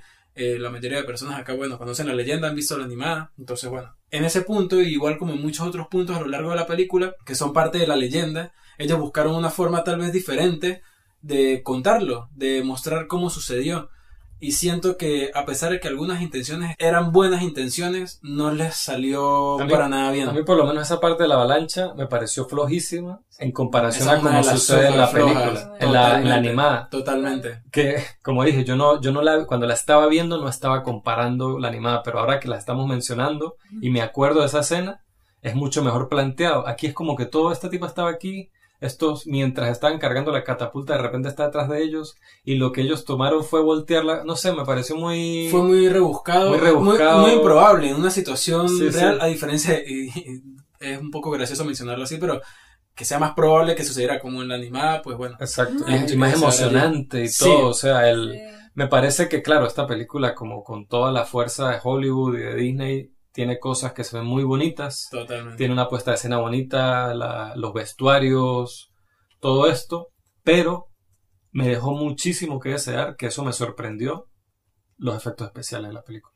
En muchos momentos se deja traslucir allí que el trabajo pudo haberse hecho de una forma mucho mejor. A mí me sorprendió porque, bueno, no sé cuánto costará esta película, pero yo creí que era una película cara y de Hollywood y, con, y está puesta a Disney, pero de verdad que los efectos especiales me dejaron muchísimo que desear. O sea, se sienten como efectos especiales de hace 10 años y ni siquiera de los buenos de hace 10 años. Cuando sale la araña, hay una parte donde sale una araña, se ve súper artificial esa araña, parecen gráficos de Play 3, no sé. los, o sea, y, y también por lo menos los paisajes, hay paisajes que se ven espectaculares, pero cuando ponen a los actores enfrente, uno se da cuenta, es muy evidente que es una pantalla verde en el fondo y que los actores están siendo iluminados con luz artificial. Entonces se ve como plástico. En general mi crítica principal con esta película es que se siente muy cosmética, muy artificial, todo por encima. Se siente como muy hecho, sí, muy artificial. Cómo se ve, cómo se siente, cómo es contada. Yo quiero resaltar, voy a, hablar, a tratar de hablar sin comparar. Es floja a nivel narrativo, No me gusta el personaje de ella que desde el principio la pintan como una pro. Es una tipa. Exactamente. Desde pequeña. Iba a llegar a eso. Desde pequeña estaba llevando un entrenamiento genial, era una maestra. No, ni siquiera estaba llevando un entrenamiento. Yo no vi ese entrenamiento casi. Hay una escena empezando que ella está entrenando. Por eso, pero. pero y uno dice, bueno, es pequeña, está eso, está entrenando. Pero, está, ¿quién la está entrenando? No, ella sola. Por o eso. Sea, casi que el universo la crió para que entonces fuera una es lo mismo que sucede, es una crítica que yo he escuchado por lo menos con The Force Awakens o con Star Wars, con la nueva trilogía. Que yo en Star Wars no tengo esa crítica. Yo no soy fan de Star Wars, pero a mí me gustó la de Force Awakens a pesar de que sea una copia de episodio 4. Pero una crítica que escucho de esa peli que no la discuto mucho es que ellos dicen que el personaje de Rey es... Ah, es que ella nació fuerte y ya. Y aquí en Mulan usan es... No, es que tu chi. Es que eso. Y aquí es de Dragon Ball, lo siento. Que tu chi es muy fuerte, ya. El chi Naciste con un chi muy fuerte, ya. Pero hay, hay, pero a ver, hay veces que eso, por lo menos uno vea, hablando de Dragon Ball, poniendo un poco nerds otra vez, Gohan. Gohan es un niño llorón, ¿qué tal? Y, y él tiene un chi muy fuerte, o ki, pero él lo tiene que conseguir. Picoro se lo ayuda a conseguir, o. Ese mamá entrenando. O Goku cuando, pero él lo tiene, él tiene eso dentro. Exacto. Entonces con ella ni siquiera vemos esta búsqueda, sino no, ella desde siempre fue súper poderosa desde siempre es la más recha, no tuvo que entrenar, no tuvo que hacer nada, ya puede hacer backflips en el aire donde le da una patada a una flecha y se la clava al otro. Y que por cierto ese trabajo de cables también me pareció flojo. A mí eh, hubo unas escenas, eh, hablando específicamente de escenas, en las que vi unos giros de cámara, en los que eh, solamente en dos oportunidades dije, aquí funcionó y se vio cool. Y el resto de las otras diez veces que lo usaron me confundió y me destruyó cuando toda la secuencia. Cuando los mongoles bien, los mongoles no. Los runners. Runners, yo digo mongoles porque creo que están inspirados de, en la leyenda original. La leyenda, bueno, en la película animada son los... Mongoles, ¿no? Los unos. Huns, que son Entonces, cuando ellos vienen al principio y suben por las paredes, yo no me esperaba eso y esa parte me pareció cool. Ahí, ese momento es uno de los dos que yo Cuando gira, esa parte me pareció cool y yo, ok. Porque las escenas de acción que había visto antes de esa, que eso es el principio, pues, me, yo dije, esta escena está muy X. que la mayoría de escenas de acción de la película ni siquiera me parecen emocionantes, sino me parecen X, típicas escenas de Hollywood excesivamente editadas. O sea, donde hacen 27.000 cortes y usted no entiende lo que pasa y de repente uno cae y ya, ok, ganó este. También algo que me dejó a mí muchísimo que desear, que también me sorprendió, fue las actuaciones, principalmente de los jóvenes. De la chama Mulan, o sea, digamos que ella el porte lo tiene. Y cuando hace ciertas cosas físicas lo hace muy bien. Pero cuando tienen que entregar líneas, sobre todo líneas que vienen con emoción, se siente muy alguien leyendo una línea con emoción, no se siente como algo orgánico. Yo creo que eso tiene que ver quizás como la mayoría de ellos son chinos, y a pesar de que todos hablan inglés perfectamente, obviamente, que es una película, una leyenda china, creo que filmada en parte en China, con actores chinos, pero en inglés. Yo siento que eso, incluso yo sé que la animada está en inglés, X, no se da un toque especial que la película hubiese sido. Yo entiendo por qué está en inglés. Eso Disney, comercialmente, para niños, esta película al final dije, ok, es una película que funciona mejor para niños. Pero sentí eso. No lo sentí por parte de Donnie Jane y Jet Li, que claro, son dos veteranos que tienen toda la vida haciendo películas en China y en Hollywood. Y ellos dos, por lo menos cuando Donnie Yen, Donnie Yen que no joda, es un artista marcial de los mejores que hay, cuando él las escenas, cuando él medio mostraban, cuando la cámara no tenía la necesidad de cortar cada medio segundo y lo dejaban a él mostrando lo suyo, era genial, pero es tan corto que, que, ni uno ni se da cuenta. Pasa y pasa casi que desapercibido. Entonces es triste que tengan a Donnie Yen, que no sé si ustedes vieron Ip Man. No, no estoy lo siento. Bueno, Donnie Yen es un duro. Es un artista marcial duro, buenísimo. Y ha hecho películas de acción de artes marciales muy buenas. Que hace relativamente poco salió Ip 4. Yo vi la 1 y la 2, pero me, me, gusta la 1, me gusta principalmente la 1. Y Jet Li, que bueno, Jet Li no muestra gran cosa, lo único que sale es cuando hace como esto con las, como con las telas, estas, que ya está viejito Jet Li, me dio como cosa. y que al final las líneas que él tiene en todo ese, de ahí en adelante, que es relativamente las pocas partes en las que sale, a mí no, no, me dejó nada. No, no, exacto. Es que a mí me gustó ver a Jet Li porque digamos que tengo una conexión de mi infancia y mi adolescencia con las pelis de él así como cercana. Para mí Jet Li fue lo que para quizás para una generación fue Van Damme. Entonces yo tengo como una... Yo a Jet Li ya me causa como un... Ah, Jet Li, por Dios, sí. Pero sí, no, no le dan mucho que hacer. Le ponen un traje así chino, arrechísimo y tal, pero no le dan... A mí en general la lógica del mundo que están planteando allí, a veces me dicen esto funciona de esta forma. Y yo, ok, esto sucedió en este punto, de esta forma, así es como funciona esto en este mundo. Y luego me lo muestran de una forma totalmente diferente para acoplarlo a lo que necesita la trama. Y dije, toda la película es eso. y, por, y lo que yo estoy hablando de lo apresurado que no le deja uno sentir emociones, por ejemplo, que ya todos conocemos la leyenda de Mulan. La destierran de, descubren que es mujer y la destierran de su... Del pelotón. Del pelotón. Entonces, mierda, se supone que es un momento dramáticamente bajo para ella, intenso, y tenemos este típico no, no pudieron encontrarse una secuencia más cliché de ella en un risco con un atardecer arrodillada. Llorando. No. Entonces, oh Dios, pero bueno, cliché y lo que sea, pero bueno, es el momento dramático de Mulan. Dos minutos después está ya volviendo al pelotón y la perdonen, listo, usted va a ser la líder de nuestro pelotón. Y yo, que, o sea, ni siquiera me dio tiempo de volverme triste. Y ese, y ese momento de tristeza, entre comillas, solo existió para que la villana mm. le dijera todo el plan a Mulan o sea, se lo chismoseara para que después ella se lo vaya a chismosear al pelotón. El, planteamiento de ese personaje, hablando de ese personaje específico. El de la bruja. El de la, bruja, me parece que tenía un potencial tan increíble. La dinámica con ella, la, dinámica con Mulan de que dicen, tú también tienes un chip poderoso como yo, pero es como que, es como la dinámica de Luke Skywalker y Darth Vader. Es como que yo me fui al lado oscuro de la fuerza 20, que aquí es donde está el poder, y está Luke que dice, que también tiene mucha fuerza, pero dice, no, yo voy a usar esta fuerza para el bien. Esa dinámica lo hubieran trabajado mejor, ese porque es que Mulan se ve desde el principio que eso también está muy cool, lo, lo de ese rechazo de, hacia la figura femenina en ese rol que ella quiere asumir. Pero eso también lo trata de una manera tan superficial.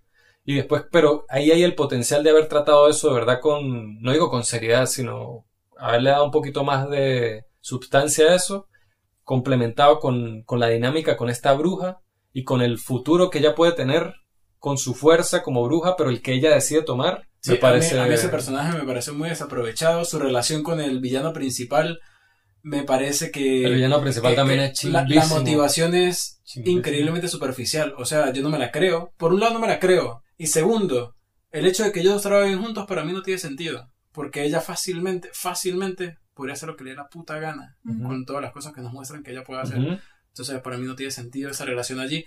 Y lo único que me sorprendió del villano es que nomás aparece, la primera vez que aparece, dije, verga, es que es igualito, al personaje villano de la película animada. Yo dije, verga, o sea, que lo, lo, o lo consiguieron perfecto o le hicieron, no sé, modificaciones. Y si ya hay algo porque transmite lo mismo visualmente al de la animada. A mí no me causó eso. Pero cuando abre la boca, o sea, a mí, a mí cuando lo vi, por, por, lo que usted dice, la fisicalidad que tiene el personaje de la animada, a mí ya él sin que diga nada ya me transmite como un lenguaje, una cosa. Aquí este personaje me pareció flojísimo al principio. Vi el, la intención. No, es solo, la apariencia. Pero es que ni siquiera, porque es que, al menos a mi punto de vista, porque el, de la otra es una cosa imponente, grande, es así como, no sé, claro, es más caricaturesco, ¿no? Pero, pero este, pues nada, es un villano vestido de negro con la, con el bigotico así y tal que me pareció muy flojo. De hecho, lo que está diciendo las escenas de acción, como para decir algo positivo de la película, me parecieron, creo que conté dos dos y media escenas de acción que me parecieron bien, no me parecieron espectaculares ni nada, pero esa escena del principio cuando los ruanos, los Rurons, ellos, los malos, llegan a este pueblo y se suben por las paredes y se caen a coñazos, hay un pedazo ahí que me pareció cool. Y cuando Mulan se va detrás de los Rurons que supuestamente huyen, y hay uno de ellos que, que da como una especie de backflip encima del caballo y, lanza las flechas y tal. Ese duelo de arco y flecha en caballo me pareció muy cool. Pero dura poco, igual dos segundos. Dura muy poco y también lo, la manera en que está editado es así como muy, no sé, muy Hollywood, así que carnicero cortando, clac, clac, clac, clac, clac, como que cortan todo. Pero bueno, tiene esas cositas cool. Y yo ya para cerrar mi opinión de Mulan, yo diría que, que sí, que diría que es una película que para niños está bien por lo superficial en que tratan todos los temas, por lo, por lo rápido que se mueve, la historia en el sentido de que no hay chance que uno dijera nada emocionalmente. Creo que para un niño eso no va a tener gran impacto y se van a, con los colores y las imágenes y todo como es tan fácil y tan superficial, creo que es fácil para ellos digerirlo. Y como dije al principio, sea como sea, el icono de Mulan me parece a mí que es importante y que es brutal. Y posiblemente para una nueva generación de niñas y niños, esta va a ser la imagen de Mulan. Y siento que incluso. Entonces eso me parece cool. El mensaje que quieren dar respecto a, bueno, cómo se veía antes y cómo, bueno, en muchos lados y, incluso en lugares donde no se espera, la mujer sigue siendo vista o usada de una forma tan injusta. Esta película cuando toca esos temas, siento que no lo hace de una forma lo suficientemente efectiva, que incluso que no deja un, no es un mensaje lo suficientemente fuerte para que eso se transmita de es que Se nota mucho que esta película se hizo hoy día y se contó de la manera en que se hizo, es por apoyar ese discurso, pero así de una manera sea, no se siente elegante ni se siente sofisticada la manera en que lo tratan, sino que está de moda que empoderar a la mujer ¡pum! Vamos a lanzar esta película. Pero pudo haber sido una película que de verdad empodere a esa persona, que eh, la historia ya es empoderadora, o sea, ya es rechísima. Y, pero la película se trató de esta manera, quizás con... Lo tocaron de la forma más fácil, por Más superficial, más plana, más así, claro, con las sensibilidades comerciales quizás como prioridad. Y bueno. Yo ahorita quiero decir que, bueno, dije antes que no quería compararlas, pero llegado a este punto para mí es inevitable que la película animada a mí me gusta muchísimo más. Se deja ver mucho más, se disfruta mucho más, se siente más poderosa a nivel narrativo, a nivel de emociones, se siente, se percibe más así. El final, o sea, cuando uno está viendo el final de la película animada, uno está en el tope. Es más divertido. Uno está allí como, uno siente el problema realmente. Aquí no. Aquí, a, ver, no va a decir qué pasa al final, pero al final se siente de una forma tan pajuda y tan rebuscada. O sea, la forma en cómo definen eh, eh, cómo termina el conflicto. El conflicto. Me pareció tan, el conflicto, absurdo el conflicto al final es chimbísimo. Y después del conflicto final, cuando yo me di cuenta que todavía le quedaban como 20 minutos de película, yo dije, verga, ¿y ahora qué? Y es como para cerrar todo con un lacito así, un besito en la frente. ¿no? Perfecto, todo tiene que. eso me parecía necesario, pero ahí fue exagerado. No, a mí me pareció que que fue exagerado porque claro, es necesario, yo quería, obviamente es necesario ver cómo, cuál, cómo va a su situación con su familia y lo que termina haciendo con eso, por lo menos cuando sale una espada y la espada tiene como tres palabras y al, a su espaldar tiene otra palabra, eso que dice al, espaldar, que es el final final, me pareció brutal. Como mensaje y como eh, arco de toda la película me parece genial. Lástima que, coño, que no trataron todo lo demás como mejor, como para que eso tuviera más fuerza, similar a lo que hablamos con Ted. Pero hay una parte donde casi se dan un beso y yo digo, es en serio que esta película no va ni siquiera a escaparse de esto. O sea, que llega un personaje y, yo dije, si se besan, quito esto y no la termino de ver. Por Dios, o sea, ya se pasan, ya esa parte fue demasiado. Hubiese sido incluso anticlimático. No, y hubiera sido, eh, pues, hubiera sido simple, o sea, es que hay muchas partes que se notan así, se notan es como, yo siento es como el estudio diciendo esto es lo que quiere la gente. Mm. La gente... eso lo, lo del beso fue cuando se vieron en el puente. No se besaron. No, casi Exacto. Pero, Hay una tensión allí. pero en la, en la animada ellos terminan juntos. No, pero y en la animada yo nunca sentí como se sintió aquí. Y en la animada es más, esa relación entre ellos es más, más arrecha. Obvio que ellos terminan, incluso, no sé si se casan es en la segunda o en la primera. Pero es eso, es la forma en cómo lo manejan, cómo nos han ido llevando. Es como nos llevaron, pero en, porque, También el, personaje porque el personaje en la animada ese es buenísimo. sí. Aquí es un exacto, sí. tipo ahí. De hecho, todo, todo el pelotón ese, que hay una parte donde lo muestran como peleando a ellos por sí solos, y así como lo muestran como muy dramático, como que nosotros deberíamos sentir como que, oh my god, se van a morir. Que obviamente por como es toda la película, yo sabía que nadie se iba a morir en esta película. O sea, nadie que uno no quiera que se muera se iba a morir. O sea, y segundo, que en realidad no me importaba, como que, ah, ¿quién es este? Ah, este es el que lanzó una flecha y la pegó en la otra escena, ok, ¿qué me importa? O sea, como que no hay esa conexión, que es lo que estamos hablando cuando hablamos de Tokyo Fires de que no necesariamente tiene que ser live action o animado para que uno sentir más cosas. Aquí está la comparación perfecta. Sentí mucho más, me sentí, sentí más humanidad de los personajes de la animada, que son dibujitos. Que no salen en esta película. No. Sí, como Mushu. Exacto. Mushu es un personaje icónico de la película animada. Obviamente, la leyenda, bueno, nos va a contar que ella no, no, y, yo, y, ahí dijeron que no querían meter a ese personaje aquí porque para que sea más realista, a pesar de que hay una bruja que se convierte en cuervos y en Exacto, y a pesar de que hacen cosas. No, pero, pero no, yo eso lo entiendo, yo eso lo entiendo. A mí quizás me hubiera chocado más todavía que pusieran un animalito que habla al lado de ella. Me cago en eso. ¿Por qué? Están mostrando un fucking Fénix, men. Un Fénix que por cierto es el diseño de Fénix más arrecho que he visto en mi vida y nunca son capaces de enfocarlo cerca o algo como a mí, para. A mí, el Fénix, a mí eso también lo del Fénix me pareció forzado. Es una alegoría, exacto, forzada. O sea, visualmente. Pero ¿cómo decir que se sienta más realista si meten un Fénix? Pero no, no, no, no, pero es diferente. Yo, o sea, mire, yo entiendo el hecho de que hay un Fénix que sea como una especie de símbolo mitológico que la sigue a ella así como un, ¿cómo es? Un tótem, no sé, una vaina a que tenga un dragoncito en el hombro que le está hablando durante toda la película y que le hace chistes. Claro que es diferente. O sea, a mí me gusta mucho ese personaje también, pero entiendo por qué no lo pusieron aquí. Pero si la película llega a ser una cagada, bueno, que sea una cagada con Mushu, al menos. Sí. O, sea, o, que Mushu sea otra cosa, que no sea un dragoncito porque está el personaje del grillo. Ajá. Que lo, muestran como bueno. También ese personaje. Que al final, a ver. Que yo siento que lo, aquí sí lo meten ese personaje, como que se acuerdan que en la película animada estaba ahí, ¿cómo se llama? Grillo, ajá. Que el, eh, no sé quién es el actor que lo hace, pero siento que a nivel de, de, cómo interpretar el personaje podría tener potencial para hacer cosas de comedia o algo así llamativo. El chino. Ah, por, es que el, es que eso es lo que digo, de, de la tropa de ellos hicieron el intento de como darle algún tipo de desarrollo a ellos, pero para mí eso se quedó como en el intento. Que es súper importante en la animada y que claro. muchísimo la historia. y es importante, y es importante para, para entender a Mulan y no simplemente ver a esta mujer. Exacto que hace todo esto y de repente, no, el honor, o sea, ella de repente desarrolla una, un amor al pelotón y al honor y a no sé qué de esta gente. Que no se sabe dónde sale. Que yo no, yo no veo de dónde nace eso. Uno entiende porque conoce la leyenda y Mulan tal, pero yo quiero ver de dónde nace eso, quiero ver una motivación real de eso. Por eso es importante verla y quiero aclarar esto de que si la van a ver, que no digo que no la vean porque sé que mucha gente quiere verla, pero que cuando la vayan a ver no la vean comparándola Veanla como una película individual y luego ya ahí si ustedes pueden percibir más claramente esos matices y, esas diferencias. Exacto, no, no, no la comparen, pero como digo, yo creo que la, esta película se puede ver perfectamente bien y la pueden disfrutar. Es que la manera en que está hecha y lo poco sofisticado y superficial de todo me parece que es para un público muy infantil. O marico, estar con uno, con los amigos, darle play, estar aquí como que, ah, estamos haciendo una comida, no sé qué, eso está de fondo. Con los amigos dándole play, poner una película a fondo recomendaría otra cosa que Mulan. Sí.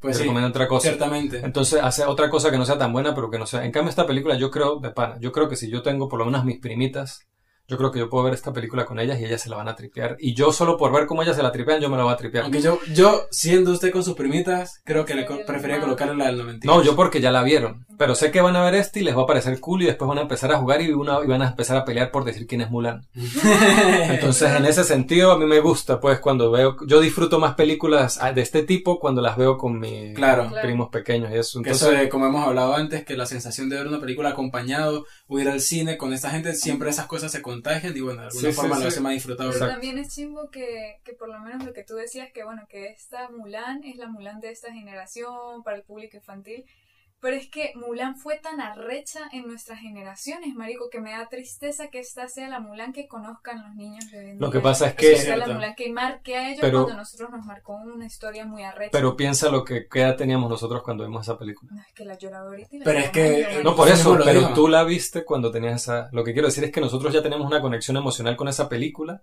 que los niños de hoy en día, si ven a esa Mulan, pues obviamente les puede gustar y les puede parecer brutal y todo, y objetivamente yo considero que es mejor película que esta, pero el hecho de que nosotros la vimos desde niños, hay películas que yo vi de niño que yo hoy veo que sé que son malas como Dragon Ball. Que, la gente que escucha de poca capaz me matan con los que... Pero yo Dragon Ball hoy en día y a mí me parece que es malo. Claro, es que Dragon Ball es acción cool y momentos cool, pero no hay un desarrollo nada. Dragon Ball no es, mediocre, es muy mediocre. Pero cuando yo la conexión que tengo con eso, a mí me ponen cualquier capítulo hoy de Dragon Ball Z y yo eso me lo traigo con... No joder, lo veo toda la, toda la saga de Cell, de Freezer, no me importa, yo veo todo eso. Entonces, lo que digo es que a pesar de que sabemos ya objetivamente que es de menor calidad que esa que vimos nosotros, igual van a crear esta conexión. Quizás sea triste y lo que sea, pero bueno, ellos tienen otros héroes y otras figuras que quizás nosotros no tuvimos. O sea, cada generación tiene sus figuras. Como para nosotros fue icónico Mulan, quizás para esta no va a ser icónico Mulan porque no tuvieron una Mulan como la que tenemos nosotros. Va a ser otra. Va a ser, que soy yo, Harley Quinn o...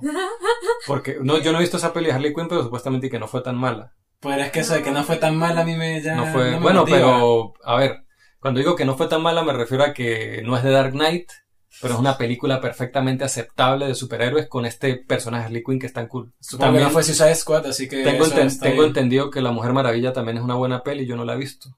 La, ¿No la has visto? ¿No han visto no eso? Me gusta eh, es que. No me dieron ganas de verla. No, yo tampoco, pero. ahorita con Wonder Woman escuché cosas pues tampoco me motiva mucho. Igual que Aquaman tampoco, Liga de la Justicia. No, Aquaman sí, no. A mí me. Yo tuve más curiosidad de ver Wonder Woman porque. Eh, Mujer Maravilla, porque escuché estas cosas. Y pues nada, era el personaje femenino, la heroína. Quería ver cómo salía de eso. Y, y he escuchado cosas buenas de esa peli, pues no sé, no la he visto. Pero nada, conclusión. Pues Mulan. A la gente, yo sé que hay mucha gente fan de Disney. No le voy a decir que no la vean obviamente, pero bueno, quedó claro que, que es una peli que no nos gustó. O sea, desde, desde mi perspectiva, es una peli que, que, a ver, que no es que cuando la vi me, hizo, me dio arrechera ni nada, pero estoy seguro que en dos semanas yo sinceramente no, no, esperaba, yo no esperaba nada de la película, por eso tampoco me sorprendió. Sí, para mí fue exactamente lo que yo esperaba que iba a ser. Yo, ah, ok. Fue exactamente lo que creí que iba a ser. Entonces ahí está. Esta fue nuestra conversación y review sobre Mulan 2020. Y bueno, esperamos que ustedes nos comenten qué les pareció, porque lo más seguro es que la vean, si es que ya no la han visto. Y eh, Netflix, que también está muy promocionada. Eh, I am thinking... I'm thinking of ending things. Ajá. Estoy pensando en terminar cosas, la nueva pelea de Charlie Kaufman. Eh, que también está en Netflix, muy promocionada, entonces lo más probable es que algunos ya le hayan dado play, otros lo estén pensando, entonces bueno, sería genial también saber sería genial que nos, y sus opiniones. Sí, de ambas, o sea, de Mulan, ya sea que personas que crean que les gustó, les gustó menos, más, igual que la anterior, o sin compararla, qué piensan de esa película. Y creo que el debate muy interesante, o hay opiniones muy interesantes que estoy seguro de que nosotros no captamos o no discutimos aquí, que puede dar la audiencia sobre esta película de Charlie Kaufman, nueva Netflix, que para discutirla hay muchísimo. Mucha tela. Y sepan que en el próximo episodio hablaremos como película reciente The Last Black Man in San Francisco y como película no tan reciente de los Cohen Inside Llewyn Davis del año 2013. Así que los esperamos.